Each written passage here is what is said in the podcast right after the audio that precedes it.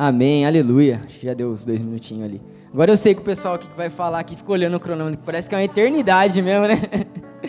Boa noite, pessoal, tudo bem? Glória a Deus. Vamos lá, vai ser uma noite incrível. Feche seus olhos antes, vamos orar.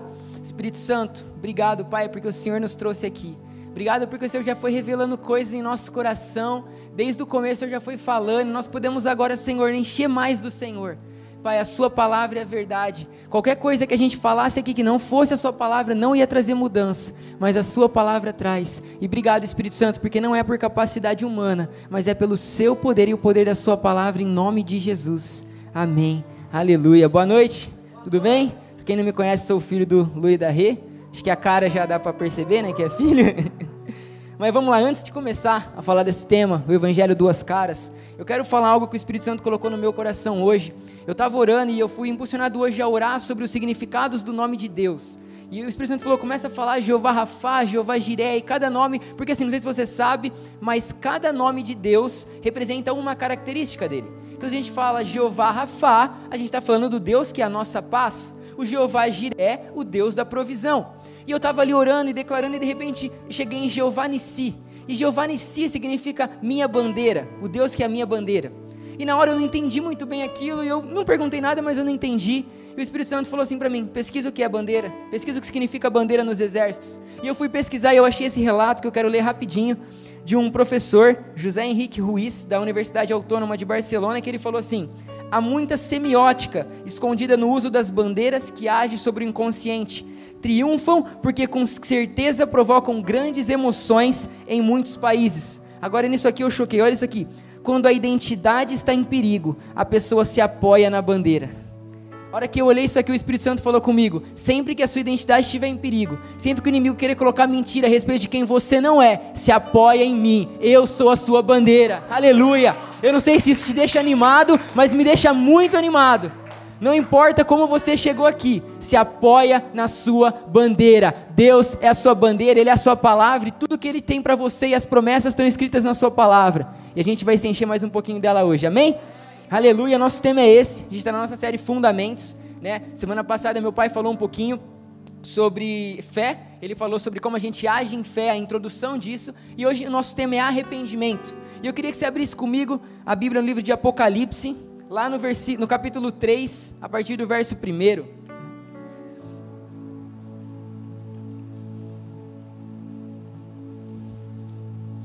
Aleluia. Eu vou ler aqui qualquer coisa você vai acompanhando.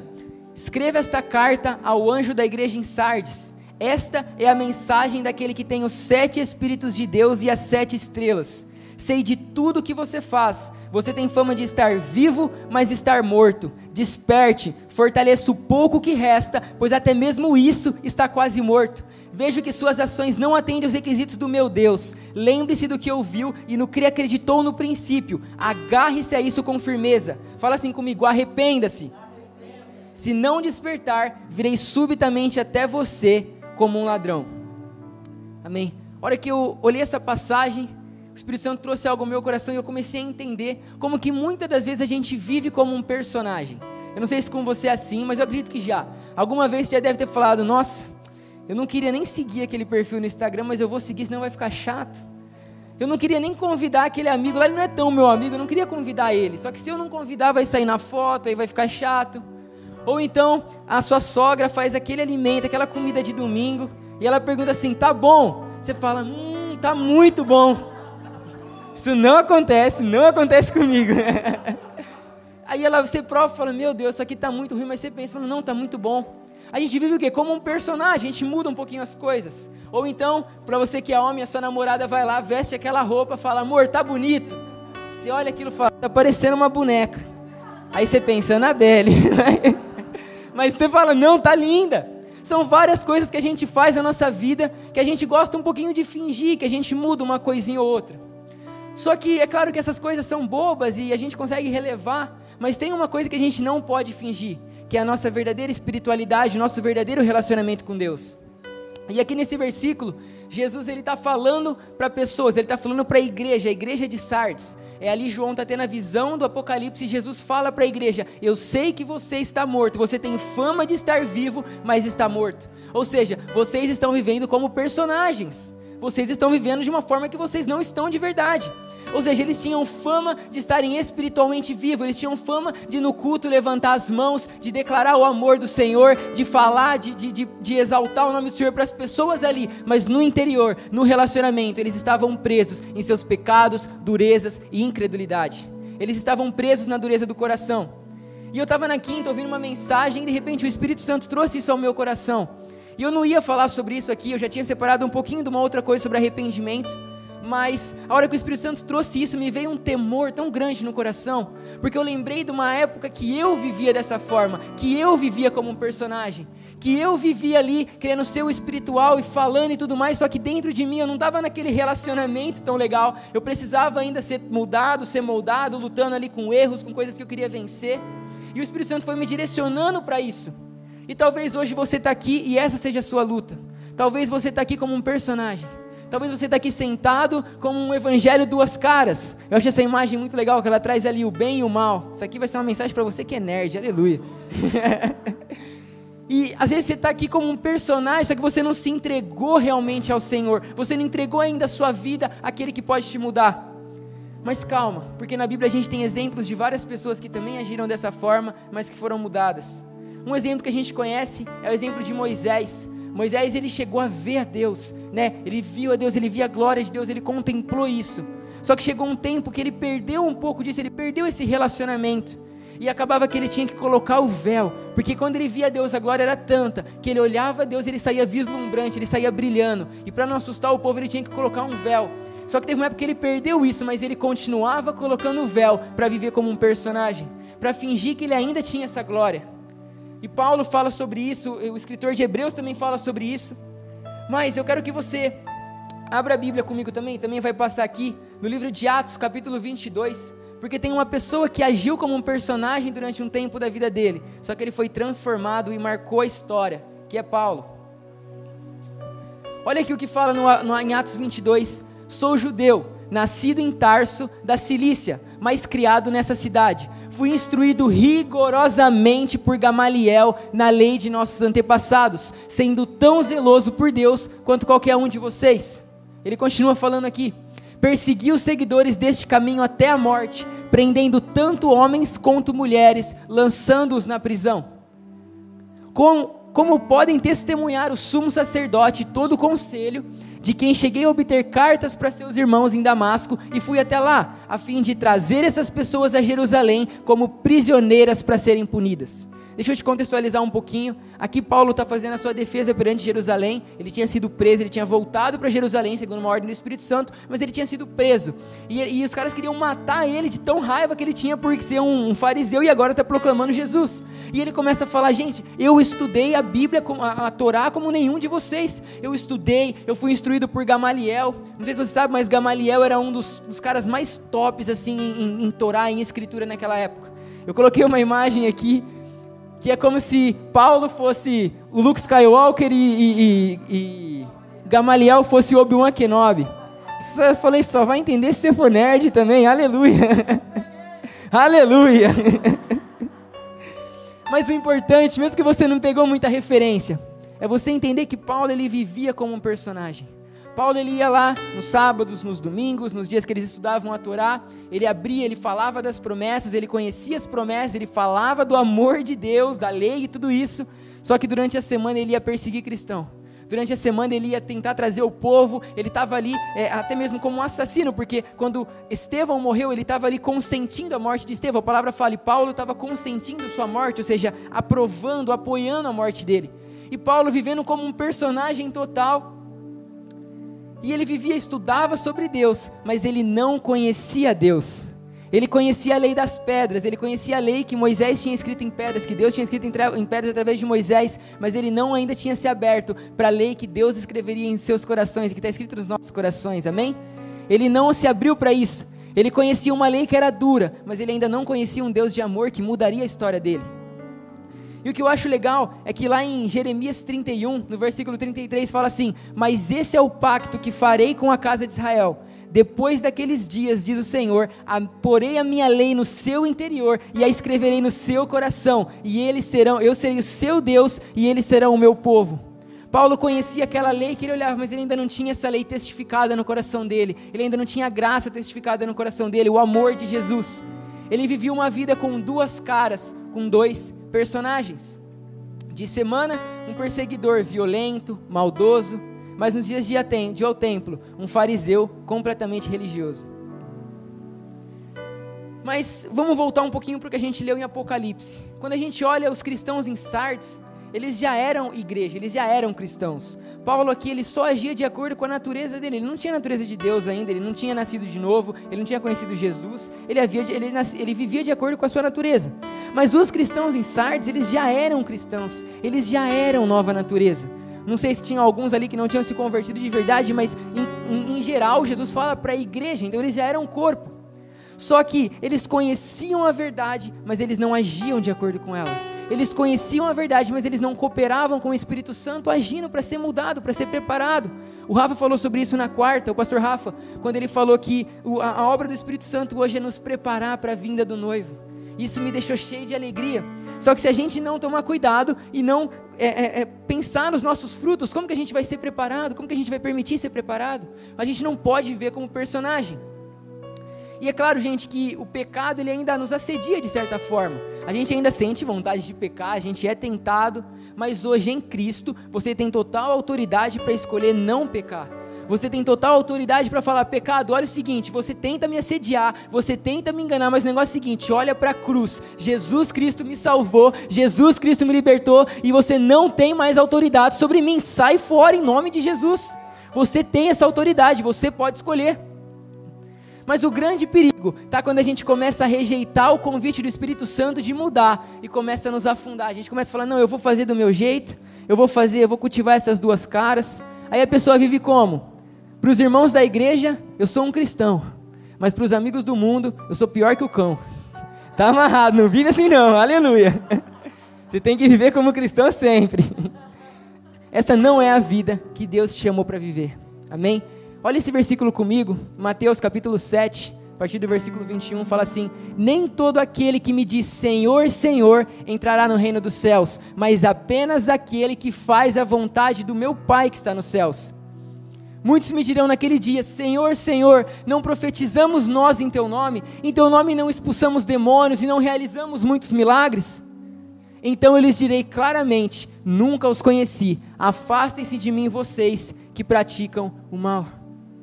Aqui Jesus está falando para um povo que agia com dois personagens, que agia de uma forma legal, pô, eu ia lá, eu orava, eu curava, era no nome de Jesus, é lógico que eles tinham essa autoridade no nome de Jesus, só que eles ainda não tinham sido uma nova natureza, eles ainda não tinham sido transformados, ou sei lá, se foram em algum momento perderam isso, deixaram de viver dessa forma, eles não tinham sido ainda essa natureza de Deus, e esse para mim, cara, é um dos versículos que mais geram assim um certo até temor no meu coração. É claro que a gente crê que a gente está em Cristo, justificado plenamente, 100%, o inferno não tem autoridade sobre nós, mas a gente tem que estar tá sempre se examinando para ver como que eu estou agindo, como que eu estou vivendo, como que está vivendo a minha vida. Eu gosto muito que na, em dia de ceia, Paulo até fala isso em Coríntios: examine-se o homem a si mesmo, ou seja, eu me examino, eu vejo como eu estou, se eu estou errando, o que, que eu estou fazendo, se eu estou, peraí, Senhor, eu estou crendo, eu não estou crendo, como que eu estou a minha vida? E a gente vai constantemente se examinando. E sabe, cara, é legal porque a gente lê esse versículo aqui, e eu comecei a pensar, que a gente começa a trabalhar na igreja, a gente começa a servir, a fazer as coisas, a vir tocar, ou cantar, pregar, trabalhar na mídia, o que for, no somar. Eu não posso esquecer da mídia, eu não vou esquecer a mídia, aleluia. a gente tem uma coisa que a gente fala que sempre esquece a mídia quando vai falar das coisas, mas aleluia. Aí, ó, os humilhados foram exaltados, aleluia. Mas a gente começa a ter uma rotina assim de, de, de com as coisas de Deus. Só que entenda, uma rotina com as coisas de Deus não é a mesma coisa que uma rotina com Deus. Aleluia, Espírito Santo, aleluia. Uma rotina com fazendo as coisas de Deus não é uma rotina de relacionamento. E a gente começa a servir e tem que tomar muito cuidado para não cair na justificação própria, naquele negócio de, nossa, eu estou servindo muito bem. Aleluia, eu venho todo dia, eu sou o primeiro a entrar, o último a sair, eu estou aqui, eu arrumo o lugar, eu pego o copo de água está no chão. Eu estou fazendo tudo isso e com certeza eu tenho uma vida em Cristo porque eu estou fazendo tudo isso. Aí você começa a fazer o quê? A se justificar de forma própria. Senhor, obrigado por eu. Obrigado por eu. Glória a mim. Você começa a agir dessa forma. Se a gente não se, se enxerga, a gente começa a agir dessa forma. Eu lembro até essa semana, eu acho, semana passada, eu fui tomar água, estava na igreja, fui tomar água, e de repente estava pensando, falando, nossa Deus, obrigado por eu poder estar aqui todo dia, né, poder estar é, louvando, glorificando, servi servindo. E aí na hora me veio uma seta, sabe? Aquele pensamento que vem assim, nossa, você tá bom mesmo, hein, cara? Tá fazendo aí todas as coisas. Aí na hora eu já percebi no meu espírito e falei, tá amarrado. Eu não sou salvo mediante aquilo que eu faço, mas mediante o que Jesus já fez na cruz do Calvário. Se eu tô aqui, não é porque eu tô porque eu sou bom, mas é pela consequência do que ele fez na cruz. Aleluia! Se a gente começa a viver dessa forma, a gente vive como um personagem. E aí fica igual aquela história de que Jesus conta, que era a parábola do fariseu, né, do fariseu e o publicano que é essa passagem aqui. Ah, antes uma frase: fazer a vontade de Deus não deve ser um peso na vida do cristão, mas a consequência da sua nova natureza. Aleluia. Quem crê nisso? Amém. Aleluia.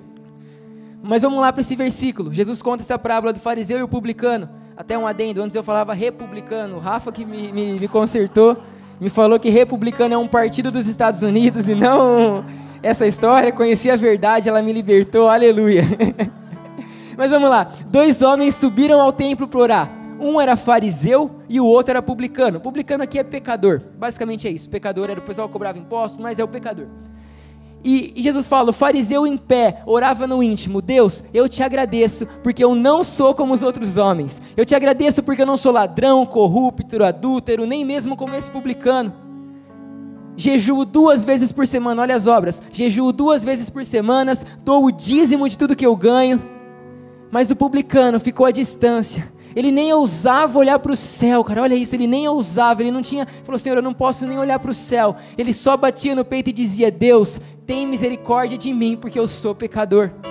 E olha o que Jesus conclui nessa mensagem: ele fala, Eu lhes digo que esse homem, o publicano, e não o outro, foi para casa justificado diante de Deus. Pois quem se exalta será humilhado, mas quem se humilha será exaltado.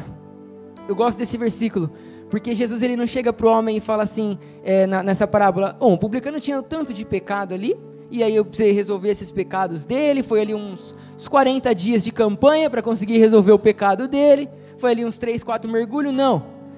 Ele foi para casa justificado diante de Deus, por quê? Porque ele se humilhou, ele falou, Senhor, sem você eu não consigo, sem você eu nunca vou viver em paz, sem você eu nunca vou viver santo, mas eu estou aqui no melhor lugar. E se você está aqui hoje, não importa como você entrou, você está no melhor lugar. Só precisa de uma coisa, uma decisão. Uma decisão de fazer como esse publicano, Senhor, eu quero deixar de ver como um personagem, eu olho para você e você é tudo aquilo que eu quero. Aleluia! Glória a Deus, aplaude ao Senhor, cara, aleluia. Aqui a gente vê uma história de como a religiosidade constrói personagens. Eu estava preparando isso, estava pensando como a religiosidade constrói personagens. O fariseu sabia que ele também cometia erros, mas ele preferiu manter uma forma fake. Aquela religiosidade, ele, não, não, eu não vou falar para Deus que eu cometo pecado, como se ele não soubesse, né? Eu não vou contar. Eu, Senhor, obrigado porque eu sou bom, obrigado, eu minto, minto, roubo, roubo, mas obrigado porque eu não sou igual aquele cara ali. Então ele começa a construir um personagem, um super-herói fake. Ei, nós somos completamente dependentes do Espírito Santo. Você não pode fazer nada sem ação dele. Não deixe ele de lado para coisa nenhuma. E olha essa frase aqui, é mais um texto. A religiosidade constrói personagens que, uma hora, uma hora ou outra, deixarão de existir, e o que sobrará é uma vida repleta de mentiras. Mas a humildade quebranta o seu coração até que você perceba que sem Deus você não é nada e o que sobra é só a verdade dele. Toda vez que você se enche da religiosidade, você vai viver por obras suas, por coisas que você faz, mas quando você quebrando o seu coração, você vai perceber que sem Ele você não é nada, e aleluia, porque é nessa hora que Ele fala: Você não é nada, mas eu e eu e você sou, então se levanta e vamos embora, aleluia. O fariseu gastou a chance dele de se arrepender para ficar bem na fita com Deus, para ficar bem, não, tô de boa, tô bom, tô tranquilo, tô tranquilo, tô favorável, mas não, Enquanto o publicano só olhou e falou: Senhor, o Senhor conhece meu coração, eu sou pecador, mas eu estou aqui para buscar quem realmente pode me salvar. E eu acho legal que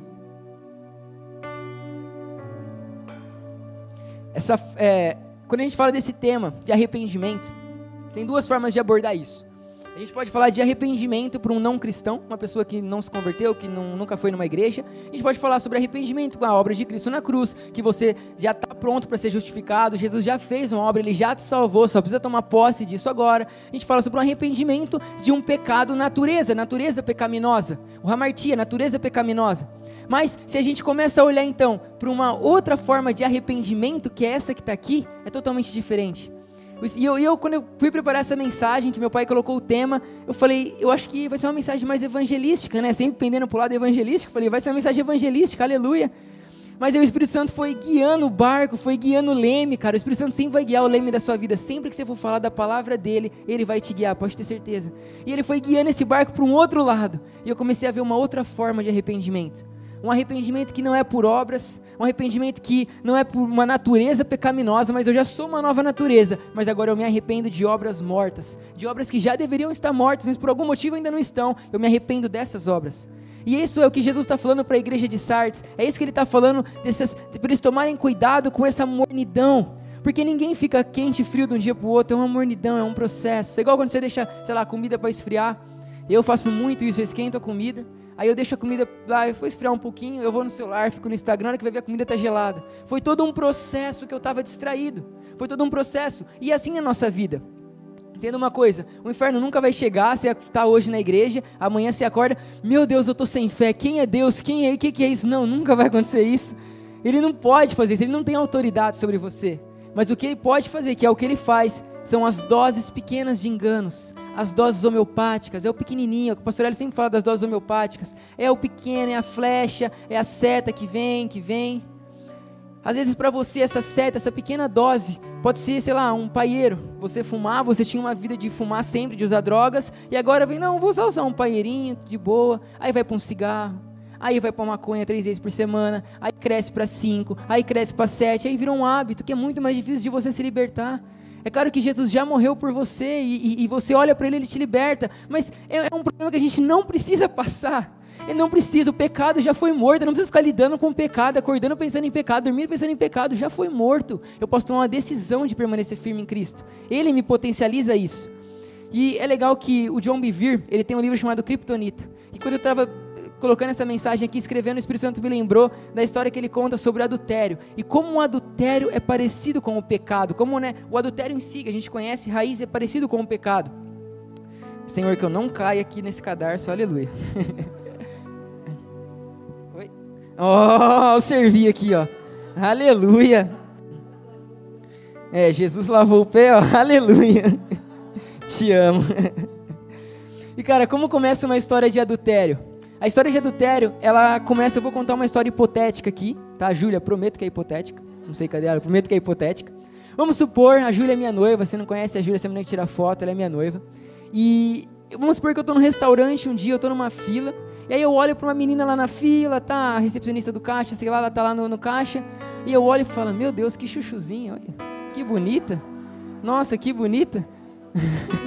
Chuchuzinha, você foi longe, né?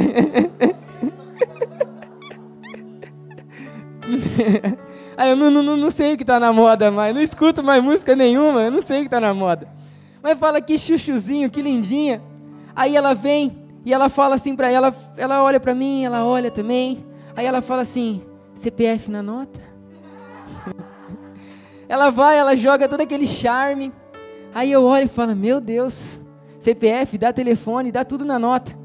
E ali começa um pequeno erro. Eu estou compromissado com a Júlia ainda, eu vou casar com ela, eu sou noivo dela, eu tenho um compromisso com ela, mas eu cometi um pequeno erro. Esse erro é fácil me desligar. Eu falei, Senhor, me perdoa, o que, que eu fiz? Eu tenho a Júlia, foi errado, me perdoa. Acabou, acabou, é fácil. É um, é um erro fácil de eu, me, de eu me desligar disso. Mas aí o que, que acontece? Eu não cuido disso. Aí eu vou lá, de repente eu vou, imagina naquele restaurante, vou mais uma vez. Eu falo, quer saber? Eu vou chamar essa menina para jantar. Tô compromissado com a Júlia, amo ela, vou casar com ela. A amo, né, na verdade. Vou casar com ela, mas eu chamo ela para jantar, essa menina para jantar. Aí eu chamo lá a Jezabel para jantar. Aí eu falo, aí beleza, aí eu começo a sair com ela, um dia, outro. Tô compromissado com a Júlia, mas agora tô me relacionando com outra pessoa. Tô me relacionando, tô traindo a Júlia constantemente. Até que aquilo vai se vai, vai crescendo, se torna uma relação sexual, depois se torna outro tipo de relação e vai crescendo constantemente. Agora, o que, que aconteceu? Aquele primeiro estado, que era um pensamento, que era só eu me desligar e falar: não, eu tenho uma noiva, eu estou ligado com ela e compromissado com ela, sai fora da Lila. Não, eu, eu, eu, deixei aquilo acontecer e foi passando o tempo, de modo que agora é muito mais difícil de eu me desligar daquele errinho básico que começou pequeno. E, e por mais que essa história do adultério ela possa parecer maluca, ela tem um final que é triste. Nessa hora, duas coisas podem acontecer. Eu estou me relacionando com aquela mulher, mas compromissado com a Júlia. Eu posso chegar então e escolher abandonar a Júlia de vez. Posso chegar e falar, Júlia, desculpa, foi bom que a gente viveu, mas estou caindo fora. Parece letra de sertanejo, né? Ou eu, só que tem uma coisa, eu não quero abandonar a Júlia, porque eu gosto dela, eu amo ela, eu amo, eu a amo, eu gosto de como ela olha para mim, eu gosto de, mesmo eu traindo ela, quando eu olho para os olhos dela, ela olha com amor para mim ainda, e eu gosto do que eu sinto quando eu estou na presença dela. Você está pegando a referência, vai pegando aí, aleluia. E eu declaro, eu, eu, decido deixar, eu decido levar a vida levando as duas. Quero falar, vou me relacionar com as duas. Vou, vou, vou manter dessa forma. Só que aí, se eu continuo dessa forma, pode acontecer uma segunda coisa na nossa história. A Júlia pode chegar um dia, sei lá, do trabalho mais cedo, pode ir na minha casa para me visitar de surpresa e encontrar eu com a outra menina. E o que, que vai acontecer aqui? Ela não vai querer mais relacionar comigo. Ela vai me deixar, ela vai me deixar, acabou. E ela chegou mais cedo, eu não estava preparado para receber ela, ela chegou mais cedo e eu perdi ela para sempre. Eu amava, eu amava o jeito que ela me olhava e eu perdi ela para sempre por causa de um errinho bobo que começou lá, lá na frente. E cara, embora esse exemplo seja doido e totalmente hipotético, prometo, Júlia, embora ele seja meio doido e não se aplique, claro, de forma 100% ao que eu estou falando aqui, ele descreve muito bem a ação do pecado.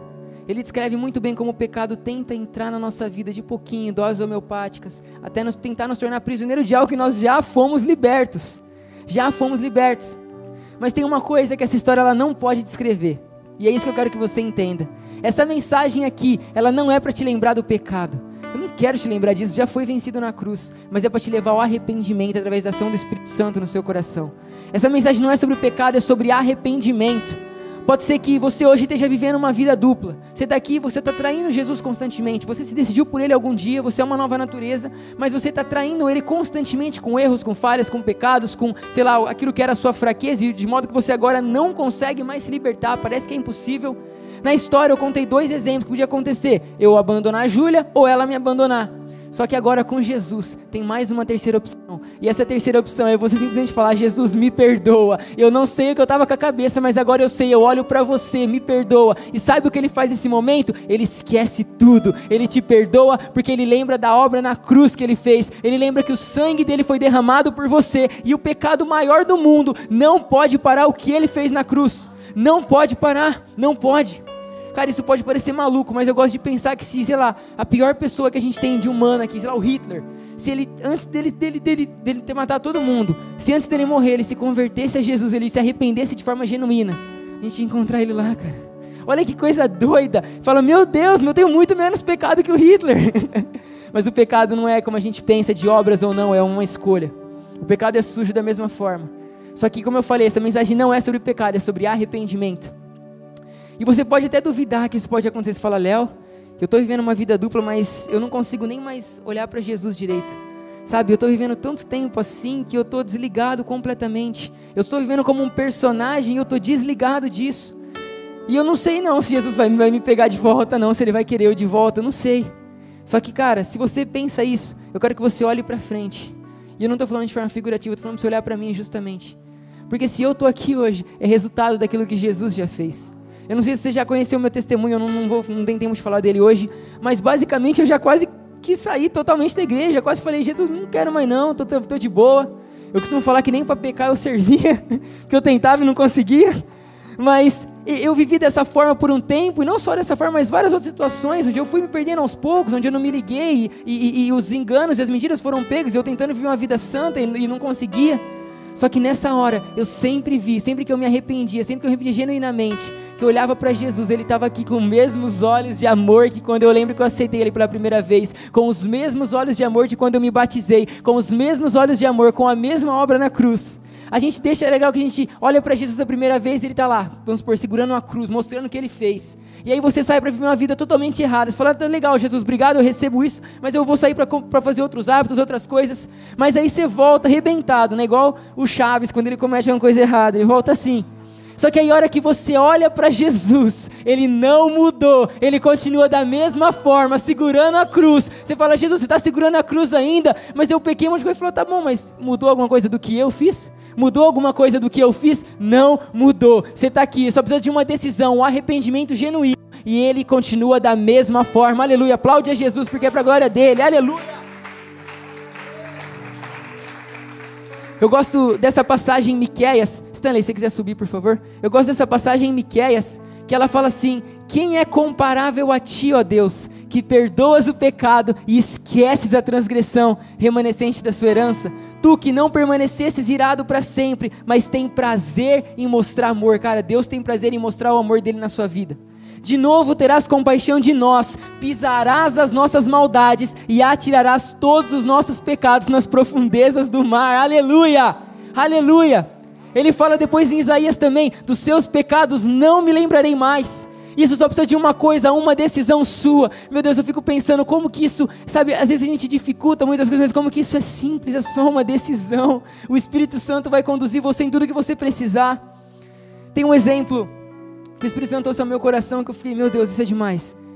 Se tem uma pessoa com câncer e, e ela está com câncer em algum órgão, sei lá, no rim, e ela começa a ter esse câncer, aquela célula né, cancerígena começa a se espalhar. O procedimento médico para aquilo, quando aquilo já tomou uma proporção do órgão dela, é retirar aquele órgão. O médico vai falar: Não, vou fazer uma cirurgia, eu vou retirar esse órgão, que assim a célula para de espalhar e você fica vivo. Só que, cara, com Jesus não é assim. Eu não sei se você chegou aqui com a sua vida sexual totalmente contaminada. Às vezes chegou aqui com a sua vida sexual e fala: Meu Deus do céu, eu estou preso em pornografia, eu estou preso em mentiras, eu estou preso na prostituição, eu estou preso, sei lá, no sexo com a minha namorada. Não sei, não sei como você chegou aqui, mas uma coisa eu sei: se você tiver a decisão de mudar, Jesus Cristo ele não vai jogar a sua vida sexual fora e pegar outra, ele vai restaurar ela. Ele é aquele que muda, que coloca os ordens novos. Aleluia, aleluia, aleluia. Ele é aquele que muda, Ele é aquele que joga toda acusação do inimigo no lixo. Às vezes chegou aqui com a sua mente totalmente poluída, com a sua mente totalmente fala: Meu Deus, essa mente aqui fala que é a mente de Cristo, mas meu Deus, não é não. Só que tem uma coisa, entrega para Ele. Só entrega, Espírito Santo. Eu decido entregar, eu decido me arrepender, eu entrego ao Senhor. E Ele vai mudar completamente. Ele não joga coisa fora. Ele não joga coisa fora, Ele restaura. Às vezes chegou aqui falando um pouquinho da sua fé. Às vezes você está aqui só que só tem um pouquinho de fé para acreditar. Se com um grão de mostarda ele falou que a gente ia mover montanhas, eu tenho certeza que um pouquinho da sua fé pode mover todas as situações da sua vida, em nome de Jesus. Cara, eu creio num Deus que mesmo que você pecou, Ele tem restauração para você. Mesmo que, sei lá, você, ah, eu fiz sexo com meu namorado, com a minha namorada, e eu estou me sentindo mal, eu estou me sentindo impuro, eu não consigo mais louvar e glorificar Deus por causa disso. Eu creio num Deus que restaura você completamente, de modo que pode ser que no seu corpo, de forma corpórea, você não se torne mais virgem, mas para Ele tudo já foi pago, tudo já foi esquecido, tu é um novo tempo que começou, é um novo tempo mediante o arrependimento. Embora às vezes no seu corpo você tenha uma marca de um pecado, sei lá, viveu uma vida, viveu uma vida dupla, viveu uma vida de crime, sei lá, e você tem uma marca, alguma coisa que aconteceu essa marca ela não vai ser usada para te acusar mais. Se você entregar a Jesus, essa marca vai ser usada para mostrar a graça e a glória dele na sua vida, para mostrar antes eu era um pecador, agora eu sou salvo. Ei, antes eu vivia como um personagem, agora eu não vivo mais como um personagem, porque é ele que vive em mim. Ele me salvou e ele me transformou. Aleluia. Você fica animado com isso? Glória a Deus. Aplaude ao Senhor. Aleluia.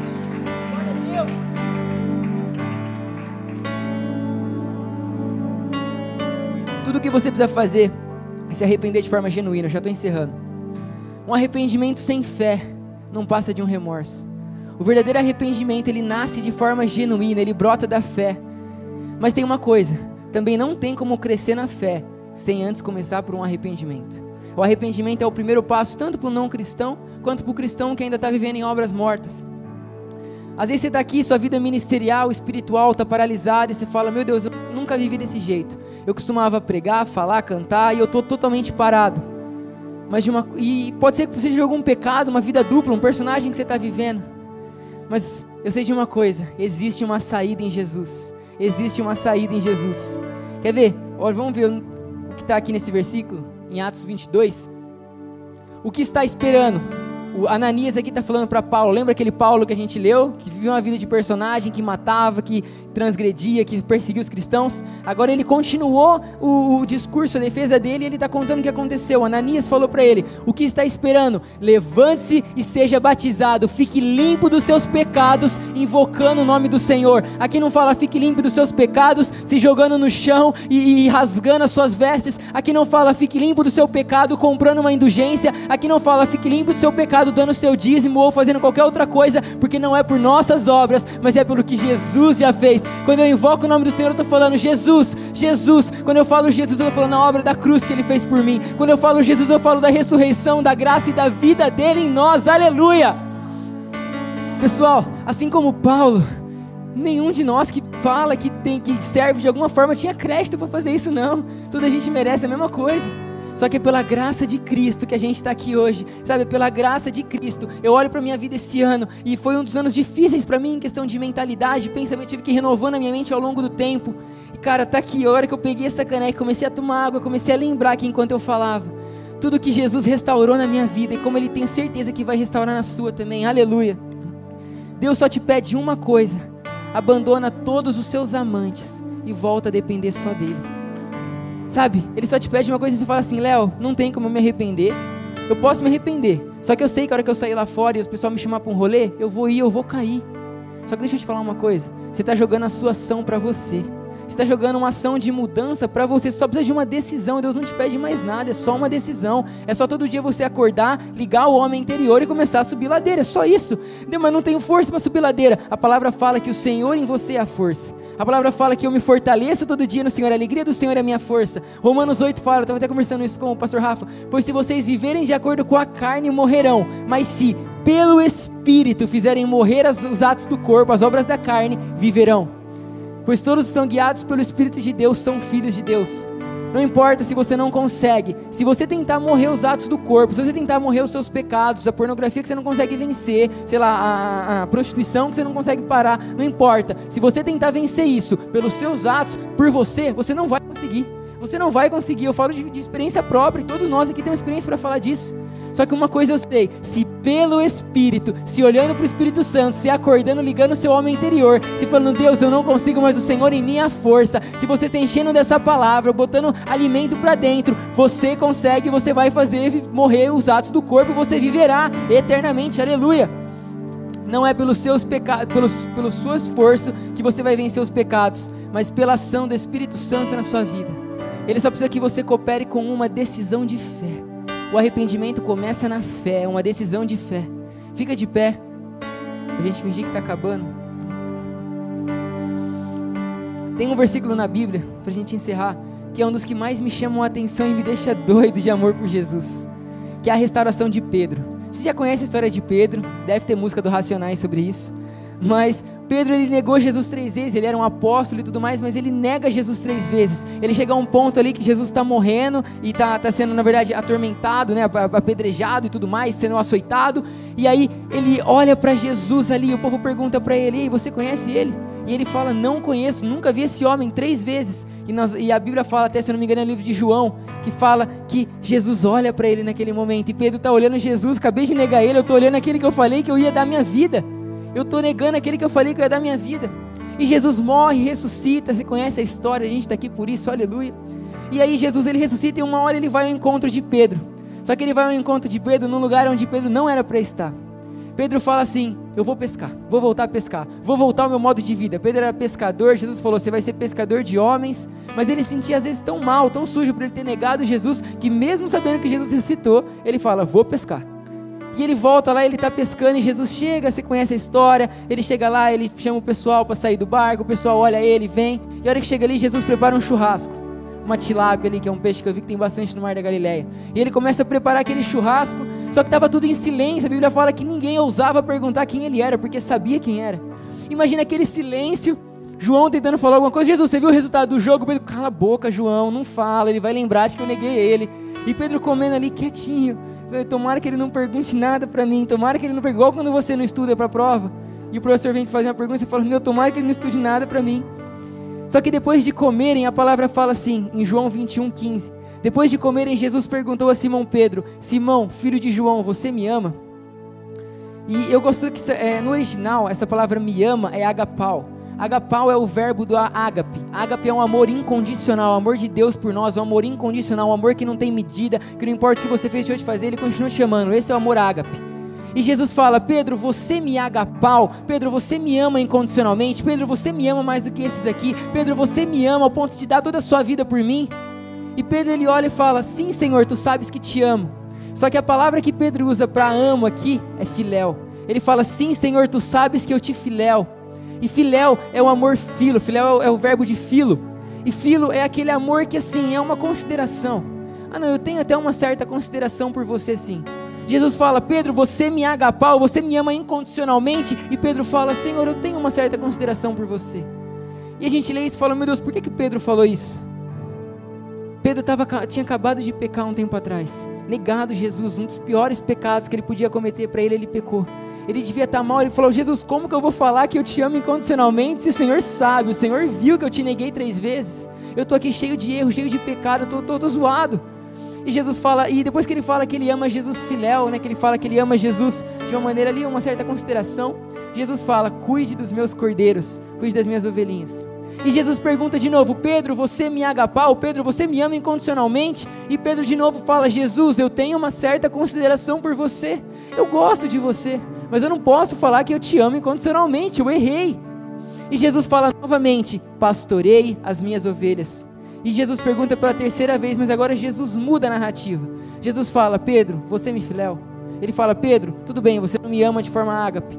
Beleza, mas você me tem consideração por mim? Pedro fala: Senhor, tu sabes todas as coisas e sabe que eu te amo. Você sabe que eu tenho consideração por você. Jesus ele novamente fala: Cuide das minhas ovelhas. Sabe o que o Espírito Santo estava falando comigo nesse versículo aqui? O chamado de Pedro, o propósito de Pedro não mudou por causa do erro dele. Jesus ele se rebaixou assim, a, a, entenda o que eu estou falando, ele rebaixou ao ponto de falar: Pedro, tudo bem, você não tem um amor agapau ainda, você não está conseguindo entender que você tem esse amor, mas você me filéu, você pelo menos tem uma consideração por mim. Pedro fala: É, tenho, Senhor, tenho sim.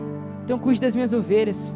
De uma coisa eu sei, às vezes você está aqui e você ainda não consegue olhar para Deus e falar: Deus, eu te amo de todo o meu coração. Você escuta essa palavra, o inferno está colocando mentiras, falando: Não, essa palavra não é para você, porque isso aí não, você está cometendo erro, pecado, você não pode falar isso aí. Mas de uma coisa eu sei: não importa como você chegou, o propósito que Deus desenhou para você desde o seu nascimento vai se cumprir se você se posicionar. Não importa, não importa. Não importa como você chegou aqui, o propósito continua o mesmo. Deus chamou Pedro para pastorear as ovelhas. Pedro negou Jesus três vezes. Ele se arrependeu de forma genuína. Jesus foi lá e restaurou. Ele falou: Pedro, tudo bem, você pecou. Eu sei que você se arrependeu. Negócio seguinte: vem comigo. O propósito não deixou de parar. Eu estou segurando a cruz ainda e é bênção. Vamos embora. Aleluia. Aleluia. Feche seus olhos. Às vezes essa palavra tocou no seu coração. E às vezes você é uma pessoa que precisa voltar. Você fala, Jesus, eu preciso voltar. E você não tem forças nem para isso. Só começa a declarar agora o amor do Senhor por você. Sabe? A, a palavra fala ali que, que Paulo ele foi restaurado, ele foi limpo, invocando o nome do Senhor. Começa a declarar: Senhor, eu te amo. Senhor, o Senhor é tudo para mim. Jesus, eu estou aqui de coração aberto, sabe? Tira as escamas, tira os personagens agora. Pode falar a verdade, Ele é seu Pai. Jesus, obrigado porque nós estamos aqui, Pai. O Senhor sabe cada erro, cada coisa, cada coisa que a gente comete que às vezes a gente não gosta de cometer. Mas, Senhor, a gente está aqui porque o Senhor é o nosso único Senhor e Salvador. Jesus, a gente está aqui, Pai. E, Senhor, eu oro agora para cada vida que, Senhor, seja restaurada em nome de Jesus. Se tem pessoas aqui que o inferno tem convencido de que é um pecador, de que é um parado, eu ordeno, saia em nome de Jesus. Todo espírito de engano, de mentira, de palavras contrárias, saia em nome de Jesus Cristo. Eu declaro em nome de Jesus o Espírito Santo trazendo renovo sobre cada um aqui. Eu declaro a palavra de Deus trazendo pessoas aqui de volta a Cristo. Nome de Jesus Cristo, vai falando, vai falando. Todo mundo de olhos fechados. Às vezes você está aqui e tem duas, dois tipos de coisas. Às vezes você está aqui, você nunca ouviu uma palavra dessa, você nunca se entregou a Jesus, você nunca conheceu Jesus. E por isso você fala: Meu Deus, eu preciso do primeiro estágio do arrependimento. Eu nem entreguei minha vida ainda. Ou pode ser que você esteja aqui e você se perdeu em algum ponto do caminho. Pode ser que você ainda ora de noite antes de dormir, mas você não tem mais um relacionamento com Ele. Ora assim comigo, todos nós, Senhor muito obrigado, porque o seu sacrifício por mim é pleno e completo. Senhor, eu te peço perdão por todas as minhas falhas e erros, por todas as vezes que eu deixei de olhar para o Senhor, para olhar para pensamentos, enganos, mentiras, mas agora eu olho para o Senhor, e segundo a obra da cruz, eu sei que eu sou salvo em nome de Jesus Cristo. E Senhor, se eu cheguei aqui e eu estava longe, eu estava perdido por algum motivo, hoje eu renovo a nossa aliança. O Senhor não precisa morrer de novo, já está feito, toda a obra consumada, e eu me entrego novamente a Ti. Me ajuda, Espírito Santo, em nome de Jesus. Mantenha seus olhos fechados, aleluia. A gente já vai louvar. Mas se você fez essa oração pela primeira vez, alguma das orações estava perdida e voltou hoje. Você falou, essa palavra tocou no meu coração, eu me arrependo de forma genuína. Ou se você falou, eu quero me entregar pela primeira vez a Jesus. Eu quero entregar aquele que eu tenho certeza que vai mudar, vai direcionar a minha vida. Aleluia. Só faz um sinal com a sua mão, ninguém vai te chamar até aqui, ninguém vai até você, a gente só quer conhecer. Aleluia. Aleluia, aleluia. Aleluia. Tem mais pessoas? Já vi sua mão. Tem mais pessoas? Aleluia. Aleluia, glória a Deus, glória a Deus. Aplaude a Jesus, aplaude a Jesus, Ele é santo. Aleluia, Jesus, obrigado, Pai, porque o Senhor é único, o Senhor é o mesmo. O Senhor não olha os nossos erros e falhas, mas o Senhor olha o que o Senhor fez na cruz e o Senhor é fiel à Sua palavra. Aleluia, vamos louvar Jesus.